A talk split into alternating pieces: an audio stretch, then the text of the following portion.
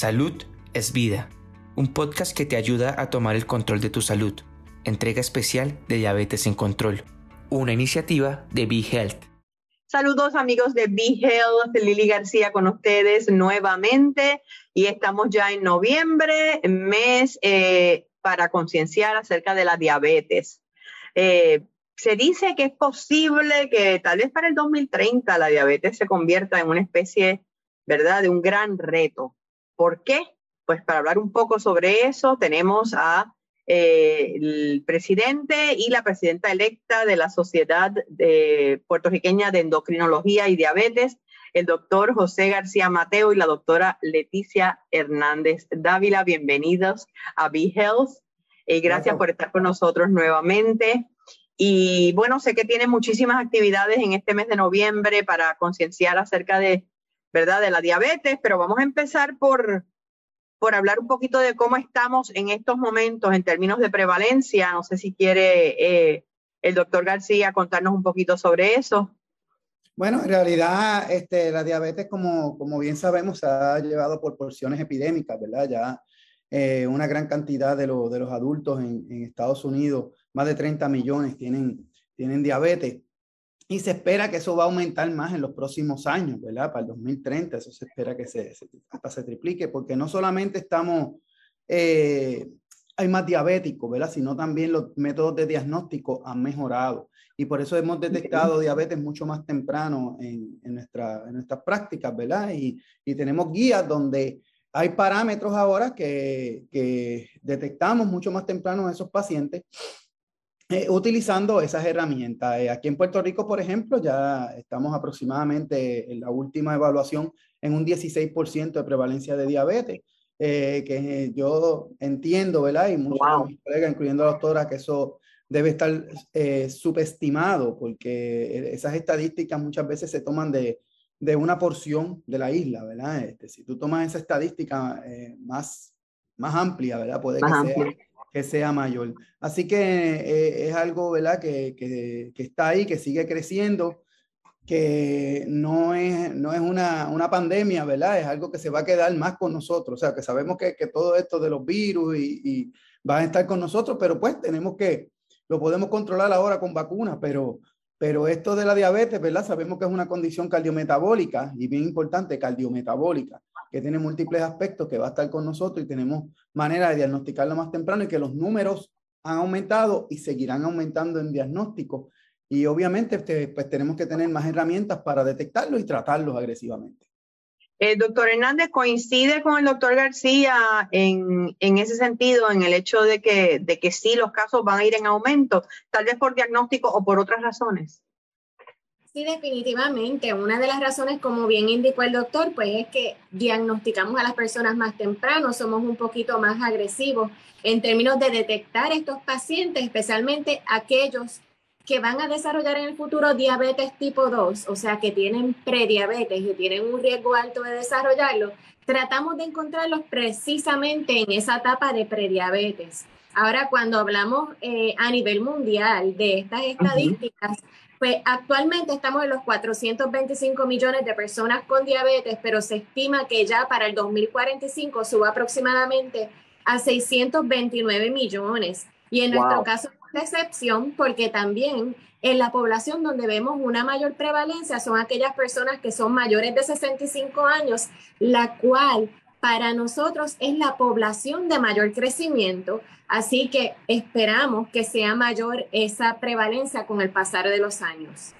En el caso de los pacientes 65 plus, estamos hablando de diabetes tipo 2. Correcto. La gran mayoría. La, mayoría, de, ellos. O sea que en ese caso, eh, doctor García, estamos hablando de casos que pueden ser prevenibles. Sí, obviamente, o sea, como bien dijo la doctora, tú puedes, tú, se detectan esos pacientes y tratamos de hacerlo en nuestras prácticas en etapas prediabéticas. Y tenemos herramientas para prevenir la diabetes, o sea, podemos, podemos utilizar lo más, lo más efectivo es modificaciones de, de estilos de vida, dieta, ejercicio, eh, este, que los pacientes ¿verdad? bajen aproximadamente de 7 a 10% su peso, que tengan una actividad física por lo menos 150 minutos a la semana, que eso es prácticamente caminar media hora, 5 días a la semana este, eh, y que tengan una dieta supervisada, ¿verdad? Eh, controlada en carbohidratos y calorías. Eh, eso prácticamente en uno de los estudios más grandes que se llama el estudio de prevención de diabetes, Diabetes Prevention Program, eh, demostró que bajó un 58% el riesgo de que esos pacientes prediabéticos, como bien dijo la doctora, llegaran a, a enfermedades de problemas este, metabólicos como diabetes. Eh, y también pues hubo un brazo también en ese estudio donde la metformina, que no está aprobada por FDA para prevenir diabetes, pero sí se es recomendada en pacientes ahí pues en pacientes menos de 60 años, que es donde está la data, y que tengan un índice de masa corpórea, que es eh, los índices para determinar obesidad, más de 35. O sea que si ese paciente cumple con esos criterios, uno puede considerar usar la metformina, que es un medicamento para tratar diabetes. Pero sí está recomendado en base a este estudio y otros más para prevención de diabetes. De hecho, obviamente hay, hay otros estudios con otros medicamentos, pero no han tenido tanto auge como es la metformina, ¿verdad? Porque es más tolerable, eh, es más barata, este, el estudio más, ¿verdad? Es un, un, poquito con más, más poder estadístico. Así que, obviamente, tenemos, tenemos herramientas para prevenirla y por eso es que, como bien tú dices, ¿verdad? Traer traer información a la comunidad de lo que es diabetes, de lo que es prediabetes y cuáles son las herramientas para prevenirla y que posiblemente las tenemos en la, en la misma casa, en la, en la misma mano. ¿Cómo podemos prevenir diabetes? Pues mira, tú lo puedes hacer con estas instrucciones. El, sabemos que eh, en el caso de los niños, ¿verdad? Que eh, me imagino que la mayoría es diabetes tipo 1 cuando se diagnostica temprano, doctor Hernández. Eh, tal vez es más difícil trabajar con estilo de vida porque son nenes y quieren comer lo que quieren comer y quieren, pero ¿cuál es el reto mayor entonces allí? La cuestión de la dieta. Pues mire, este, primero, en el caso de la diabetes tipo 1, que es la más prevalente en los niños, se aproxima en un 80% de los diagnósticos de diabetes en niños, que es diabetes tipo 1. Tipo 1. Pero pues se puede prevenir. Eh, no. Pero Parte del tratamiento, igual que la diabetes tipo 2, es precisamente esto, control de los carbohidratos, control de calorías, como indicó el doctor, pero es más difícil porque lamentablemente eh, a nivel social, nosotros tenemos comidas que son bien altas en carbohidratos, que son bien altas en grasa, que son una costumbre para nuestras familias. Así que es importante que nosotros veamos estos cambios en el estilo de vida no como algo para las personas que tienen diabetes o están a riesgo de diabetes, sino que lo veamos como algo para toda la sociedad, porque al fin y al cabo, nosotros por ser latinos tenemos un riesgo mucho mayor que otras poblaciones de tener diabetes tipo 2, así que hacer estos cambios, implementarlos en nuestra familia como una costumbre, como el uso, como lo usual, va a ayudarnos no solo a este niño que tiene diabetes tipo 1 o en algunos casos diabetes tipo 2, sino a toda la familia. Estamos viendo, digo, por lo menos en Puerto Rico se nota, no sé cómo será en Estados Unidos, un cambio hacia un estilo de vida más saludable, o por lo menos parece serlo. Es el bombardeo de la importancia del ejercicio, de los cambios en la dieta, eh, mucha gente que se está eh, tornando más vegetariana o inclusive vegana. ¿Se está viendo un cambio, doctor García? O sea, ¿hay un interés o esto no necesariamente eh, se está dando en la población de diabetes? Hay más educación, obviamente, eh, los mismos medios han ayudado mucho a, a, esto, ¿verdad? Propagar eh, este mensaje. Y sí, hay más educación, está más, la información está más accesible que antes. Y por eso, pues, pues hay gente que ha tomado en cuenta esto y ha desarrollado una, una modificación en sus estilos de vida. Sí, que ha aumentado la información y que ha aumentado la gente que, que se ha acoplado a, estos, a, estas prácticas, ¿verdad? Para mejorar su, su, control, sí. Ahora, que una dieta sea mejor que otra para, para prevenir diabetes, no, mira, las dietas todas son buenas. Lo importante es que la siga. Eh, mira, sea la dieta, ¿verdad? Un poquito con menos carbohidratos, otras que son las Ornish, las mediterráneas, que es de las que más se recomienda para salud cardiovascular, porque tiene estudios que dice que previene eventos cardiovasculares y mayormente en esos pacientes diabéticos.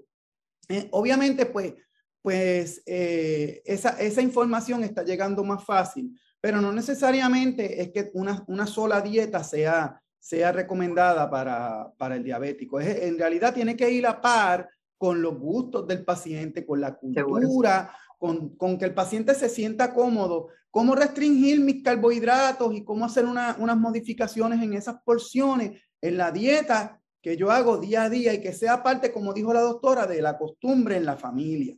Ya, sea, sea parte de nuestro diario vivir.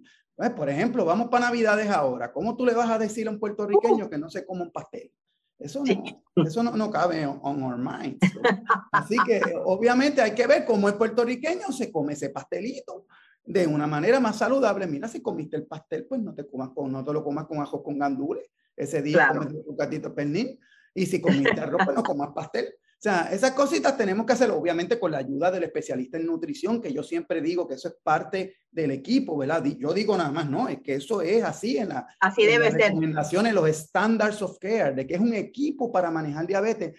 Y uno de esos pilares de ese equipo es el especialista en nutrición, aunque nosotros como médicos podemos educar, pero, pero se nos hace difícil a nivel del tiempo y obviamente el conocimiento a nivel de porciones, de dieta y todas esas cosas, aunque lo tenemos, la nutricionista pues obviamente nos ayuda mucho en eso porque va a educar al paciente con todo lo, lo ¿verdad? Con todas las herramientas que tienen ellos, con todos los, los, los módulos y todas estas cosas que ellos utilizan para, para poder tener una mejor eh, eh, educación para el paciente en ese aspecto nutricional.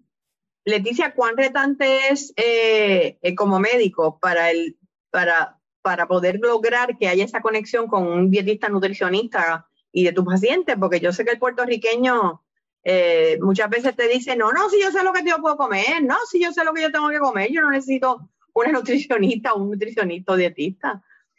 Pues eso es algo bien como lo que acaba de decir que los pacientes nos dicen, yo no necesito una nutricionista, yo sé lo que yo tengo que comer, pero realmente no. Incluso nosotros como endocrinólogos, aunque tenemos algo de conocimiento en términos de lo que es una alimentación sana, es realmente el nutricionista el que tiene todo el conocimiento necesario para darle a ese paciente las recomendaciones de nutrientes que necesitan, de calorías que necesitan de acuerdo a su perfil metabólico. Así que pues nosotros tenemos que hacer esa negociación con el paciente de ver una nutricionista. Muchas veces no lo logramos y lo que le pedimos es que ese paciente haga unas modificaciones pequeñas a lo que está haciendo.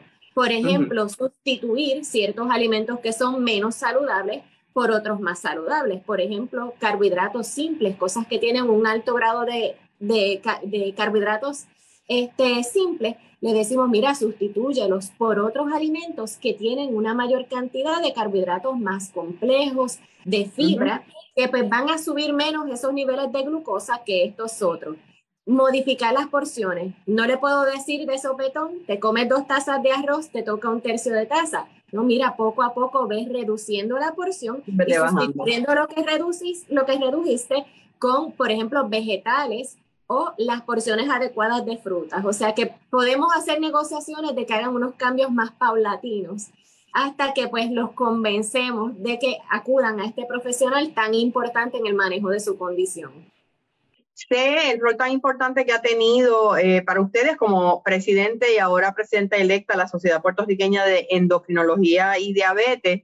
Eh, doctor García, usted que es el presidente ya saliente eh, para enero, ¿satisfecho con lo que han logrado? Sí, mira, en realidad, este, este, esta presidencia, estos dos años han estado llenos de retos. Eh, claro. Yo cuando empecé la presidencia, ya cuando estábamos en la toma de posesión, ya estaban los temblores en Ponce, yo soy de Ponce. cambio de oficina. O sea, eh, y de ahí pues terminamos la toma de posesión, a ah, que bueno, los temblores se aguantaron, pandemia. Eh, y eso pues obviamente pues mucho... Sí, el 2020 no fue el mejor año. Ajá, pero pero nada, o sea, este, fue un gran reto este, cómo invertirlo en la rueda. Eh, pude, ¿verdad? Este, poder hacer modificaciones en, gracias a la tecnología y gracias también a, a, la ayuda de, de, la Junta de Directores, empezar, eh, en especial a la doctora Hernández, ¿verdad? Que estuvo mano a mano con, conmigo, este, ayudándome para, para, poder echar adelante eh, la sociedad durante este periodo y seguir con la misión de educar a la población eh, a, los demás médicos, a los demás colegas, logramos el propósito, logramos el propósito. O sea, con toda la junta de esto, de la doctora Hernández en especial, la doctora Michelle Mangual, la doctora Miriam Allende, el doctor Luis todos ellos que estuvieron allí junto conmigo, eh, se los agradezco, porque en realidad sin ellos no lo hubiese logrado. Pero sí, inventamos la rueda, pudimos hacer convenciones virtuales, poco a poco pudimos hacer la transición, este, educamos en el COVID, de, diabéticos en COVID, tiroides en COVID, o sea, utilizamos el COVID, ¿verdad? Para educar a nivel de, de, las condiciones endocrinas claro. a este, a este problema de salud mundial, ¿verdad? Global, y, y ayudó mucho. Este, tomamos en consideración, el, de hecho, el año pasado, el tema de, del mes de la diabetes era eh, cuídate de COVID-19, pero sin olvidar el, el, manejo de tu diabetes. El, manejo de la de tu diabetes, eso fue el lema. Eh, o sea que en realidad eh, fue algo retante, pero satisfactorio porque lo logramos hacer. Nuestra convención virtual de diciembre fue todo un éxito. Pudimos hacer otra, otras actividades educativas de tiroides eh, en general. Y fuimos la primera sociedad en hacer la transición y hacer un, una, uh -huh. un simposio presencial eh, ahora en abril, mayo de, de, de, este año y rompimos el hielo. Y entonces, pues, esta, ya estamos, ¿verdad? Este, planeando para, planeando, ¿no? Ya está ready, ¿verdad? La, nuestra convención, mi última convención como presidente ahora en el, en diciembre de este año. En diciembre. Diciembre 10 al 12, que va a ser este, eh, un clinical update de endocrinología eh, con toda la facultad internacional, vienen de Estados Unidos, va a ser una actividad académica espectacular, celebrando los 45 bueno. años de SPED. Somos con los 45 años de la, de la sociedad, lo vamos a celebrar ahí, me tocó eso también. Este, se va a presentar por primera vez el libro de la historia de endocrinología por la autora, la doctora Miriam Allende. O sea que estamos Qué bueno. Una actividad bien bonita, bien eh, con, con, mucha educación eh, de, del agrado detrás de toda la población médica aquí en Puerto Rico. Eh, estamos, antes de eso, vamos a tener un simposio. Este, este año el tema del mes de la diabetes y del Día de, Nacional de Diabetes, que es noviembre 14, va a ser los 100 años, la celebración de los 100 años del descubrimiento de insulina como terapia, ¿verdad? Claro. En, en, el, en el 1921 sabemos que se, que se aisló la, la, la, molécula de insulina para terapia, ¿verdad? Para, utilizar, para utilizarlo como terapia a una condición que pues, para ese tiempo era mortal, diabetes. Claro. Cambió la historia de lo que es la, la, diabetes a nivel mundial, definitivamente. Eh, y revolucionó todo y en 1922 pues entonces se trató el primer paciente, Leonard Thompson, y de ahí siguió la historia, ¿verdad? Lo que llevó al, al, al, premio Nobel a Banting y Best por descubrir esto. Y eso lo estamos celebrando, 100 años, 100 años. 100 años. El 14 de noviembre, el mismo Día Nacional de Diabetes, vamos a tener un simposio para médicos primarios específicamente, por expertos en diabetes, estamos nosotros ahí envueltos.